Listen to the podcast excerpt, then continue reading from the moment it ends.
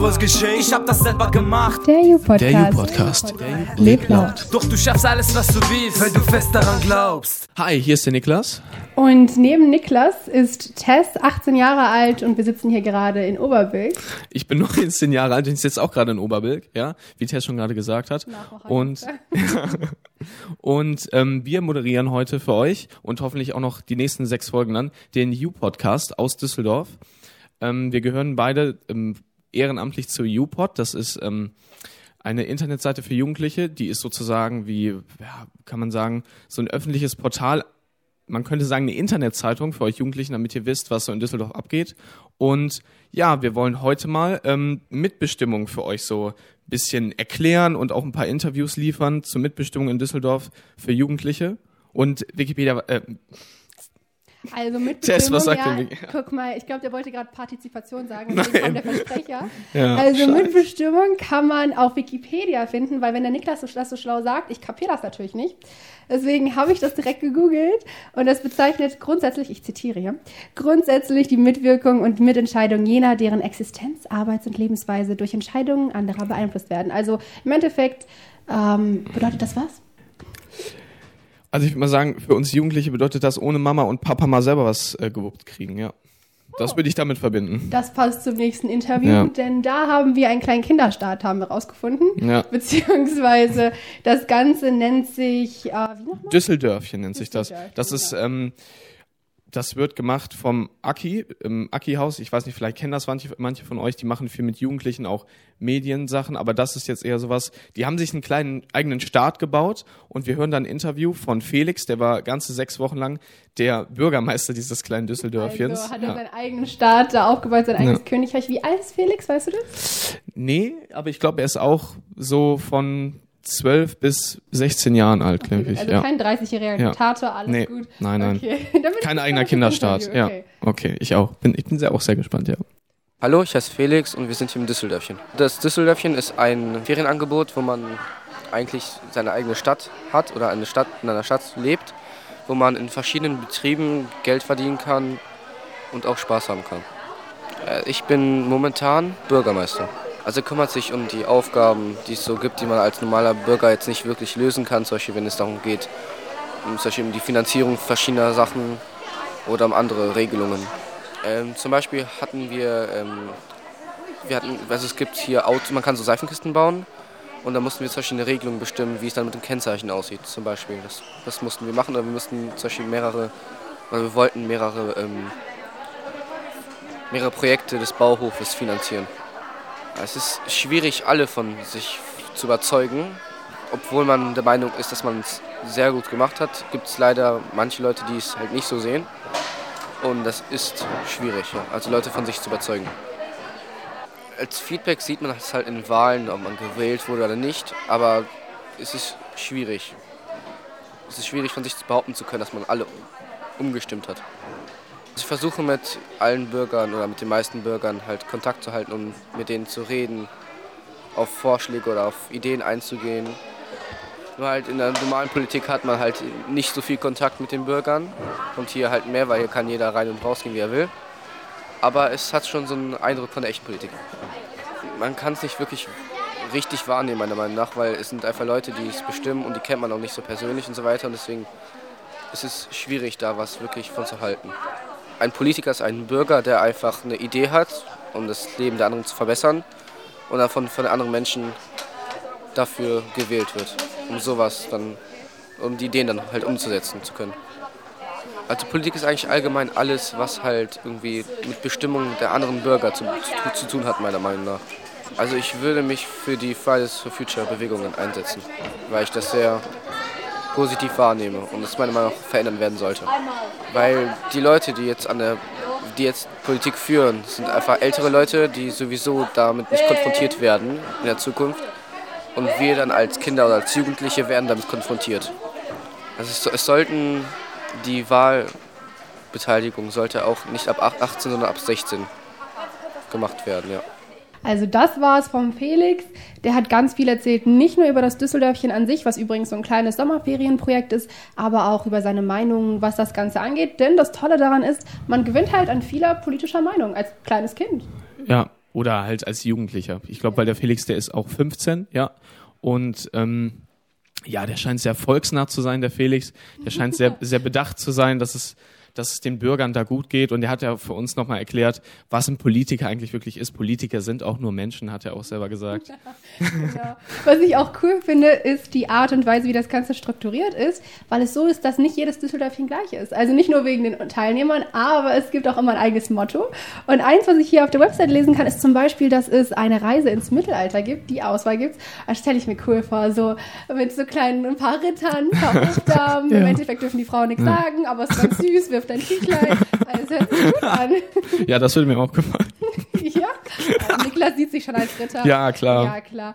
Ähm, wir haben außerdem noch ein paar Meinungen von den Volksteilnehmern. Äh, also wir hören nicht nur Wir hören auch die Meinung des Volkes an.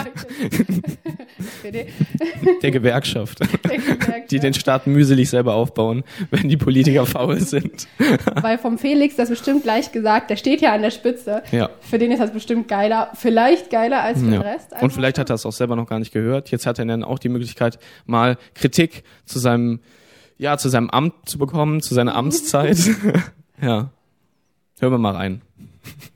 Politik ist für mich Gerechtigkeit auf jeden Fall und alle sollten mitbestimmen dürfen über das, was passiert, weil halt andere stehen nicht auf einer höheren Stufe als zum Beispiel Bürger oder so.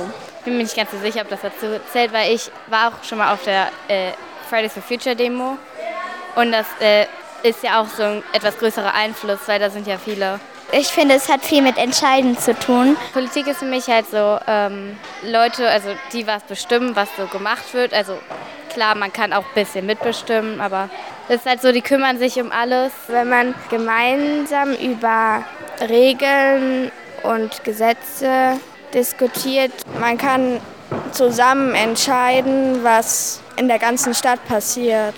Ja, das war schon mal ein sehr interessanter Einblick, auch mal vom einfachen Volk ähm, die Meinung über dieses Düsseldörfchen zu hören. Und ich merke auch, wir haben echt ein paar kleine begeisterte Klimaschützer da. Die waren auch schon alle auf Demos. Ja. Tess, wie hat dir das denn gefallen, das Interview? Also ich fand es wirklich cool zu hören, dass Fridays for Future die einzige politische also irgendwie ist das das Einzige, wo Kinder sagen oder Jugendliche sagen, das ist Politik, wo ich mitwirken kann. Also wenn du überlegst, Partizipation, Mitwirkung, da habe ich nicht gehört, ja, also bei den Jusos oder ja bei äh, den, also bei irgendeiner ju jugendlichen Einrichtung bei den Parteien wurde nichts gesagt.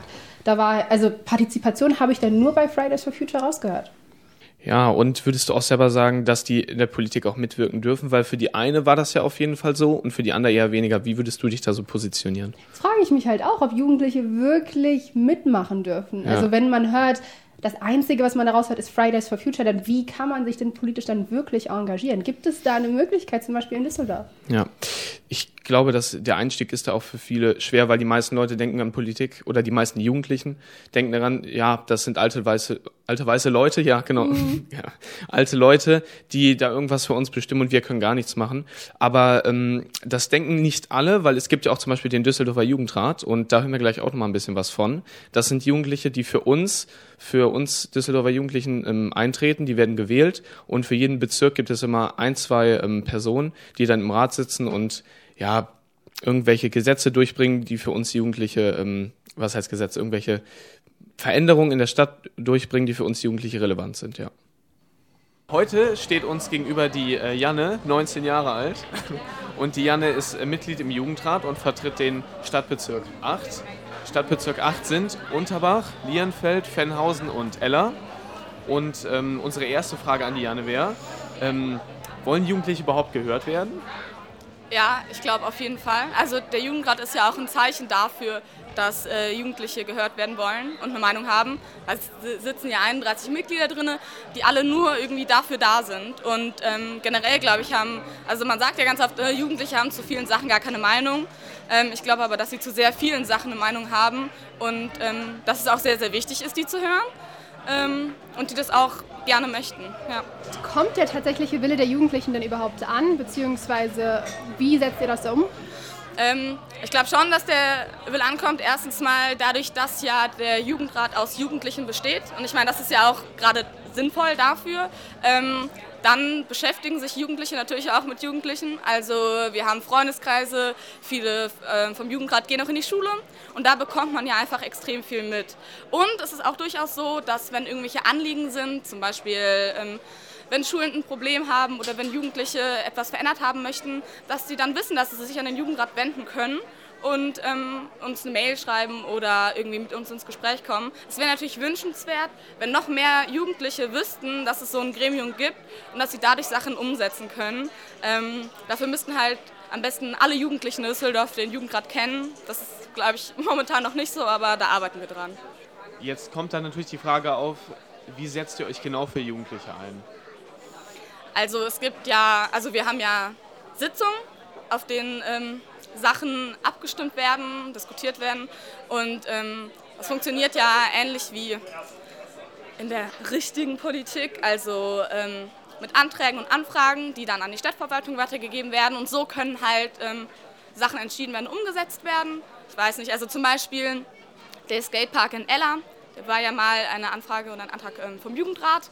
Ähm, und damit wird dann genauso verfahren wie mit anderen ähm, Anträgen und Anfragen äh, von Politikern. Gleichzeitig haben wir aber auch Arbeitsgruppen, die sich thematisch mit Sachen beschäftigen und vielleicht irgendwie direkt vor Ort mit Jugendlichen zusammenarbeiten oder irgendwie Sachen umsetzen können, vielleicht Hilfestellungen geben können, wenn SV oder so zum Beispiel Fragen haben. Ja. Und ähm, bei so einer Sitzung, in der das geklärt wird, wie bereitest du dich auf so eine Sitzung vor? Ähm, es finden wöchentlich Arbeitstreffen statt. Da wird generell schon darüber diskutiert, über Themen, die vielleicht da vorkommen. Und da bildet man sich ja dann eine Meinung. Ähm, und wir bekommen Sitzungsunterlagen, wo dann die Anträge und die Anfragen drinstehen. Dann liest man sich das durch. Ähm, ja, und überlegt sich seine Meinung, spricht vielleicht mit anderen. Und bei Sitzungen wird dann auch irgendwie diskutiert und gesprochen. Genau, so.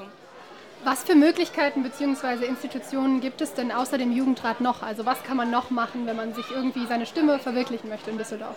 Der Jugendrat ist, glaube ich, schon ein gutes Gremium, dadurch, dass ähm, der so etabliert ist in der Politik und auch in der Stadtverwaltung. Ähm, grundsätzlich gibt es ja immer noch äh, SVen, die ich persönlich auch für sehr, sehr wichtig halte. Also direkt an der Schule Sachen verändern. Ähm, neben, der, äh, neben der SV gibt es das Ganze auch auf Bezirksebene. Das nennt sich Bezirksschülerinnenvertretung. Ähm, die treffen sich auch einmal in der Woche und da gibt es auch immer äh, Konferenzen, wo andere SV, also alle SV aus Düsseldorf teilnehmen können. Und da kann man viele schulspezifische Sachen klären, sich zusammensetzen ähm, und auch über Sachen beraten. Und neben der ähm, Bezirksschülerinnenvertretung gibt es zum Beispiel auch die Landesschülerinnenvertretung, die das Ganze auf Landesebene macht. Ähm, und sonst, glaube ich, gibt es einfach auch noch verschiedene andere äh, Jugendgruppen, die irgendwie so Sachen in die Richtung machen. Ich weiß, es, gibt zum Beispiel ja auch ähm na, die Jugendparteien, wo man einsteigen kann. Das Coole an einem Jugendrat und zum Beispiel an der Bezirksschülervertretung ist ja aber, dass es überparteilich ist. Also man kann politisch teilhaben, ohne einer Partei beigetreten sein zu müssen. Das finde ich persönlich sehr cool. das hört sich ja schon nach ganz viel an, ganz vielen Möglichkeiten. Aber wo seht ihr denn noch Verbesserungen, also Raum für Verbesserung? Was könnte man noch machen?